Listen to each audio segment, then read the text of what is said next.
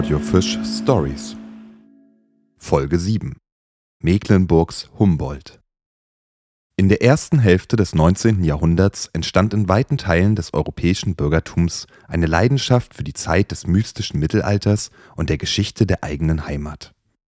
Die Zugpferde dieser Bewegung waren meist einzelne Wissenschaftler, die sich der prähistorischen Archäologie, der Bau- und Kunstdenkmalpflege sowie der historischen Forschung widmeten Hauptaufgabengebiet war das Ordnen und Auswerten der Archive und antiquarischen Sammlungen, der Erhalt und die Nutzung von Denkmälern und damit die Etablierung von öffentlichen Museen, Forschungseinrichtungen sowie Denkmalschutzbehörden.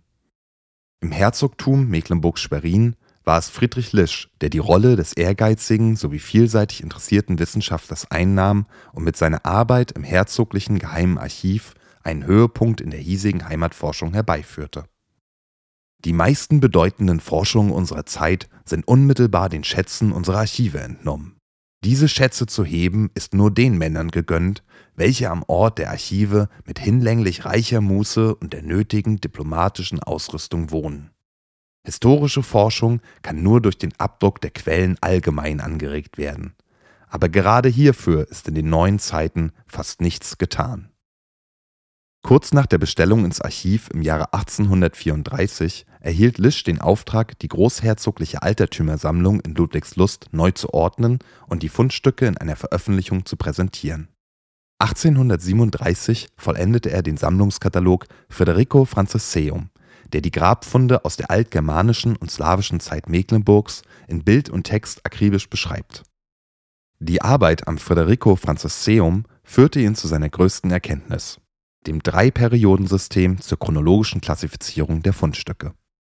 Bei der Untersuchung von Gräbern und ihrer Grabbeigaben stieß Lisch auf folgende Gegebenheiten.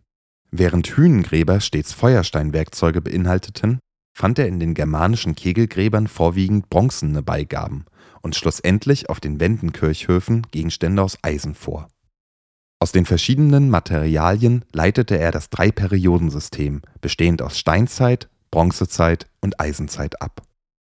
Die Entwicklung dieses Systems teilt sich Friedrich Lisch mit dem Dänen Christian Thomsen und dem Salzwedler Gymnasiallehrer Johann Friedrich Danneil, die unabhängig voneinander den gleichen Gedanken hatten und ihr Schaffen miteinander teilten und kritisch diskutierten. Neben dem Federico Francisceum erarbeitete Lisch außerdem eine ausführliche Urkundensammlung der vergangenen Jahrhunderte, ein populärwissenschaftliches Buch mit dem Titel Mecklenburg in Bildern sowie über 1700 Beiträge zu seinen Forschungen. Veröffentlicht wurden seine Ergebnisse oftmals im Jahrbuch des Vereins für Mecklenburgische Geschichte und Altertumskunde. Bereits im April 1835 hatte Lisch zusammen mit dem Pastor Albrecht Bartsch den Verein gegründet und folgte damit dem allgemeinen Trend zur Schaffung regionaler Geschichtsvereine. Am 27. Dezember 1852 wurde Lisch zum Konservator der historischen Kunstdenkmäler in den Domänen berufen damit einher gingen baugeschichtliche und konservatorische Studien zu Schloss und Dom in Schwerin, zur Klosterkirche in Doberan sowie zu etlichen Stadt und Dorfkirchen im ganzen Land. Seine Expertise nutzte er, um die Restaurierung anzuleiten und die Denkmalpflege zu gewährleisten. In den 50er und 60er Jahren des 19. Jahrhunderts war Lisch auf dem Höhepunkt seines Wirkens.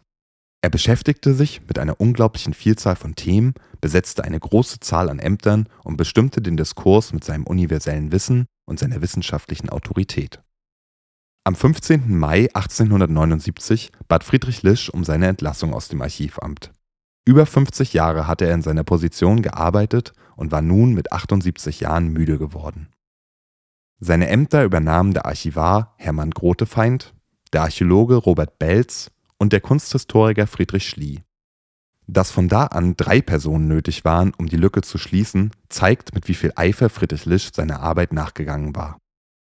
Vier Jahre später, am 22. September 1883, starb Mecklenburgs Humboldt in seiner Wahlheimat Schwerin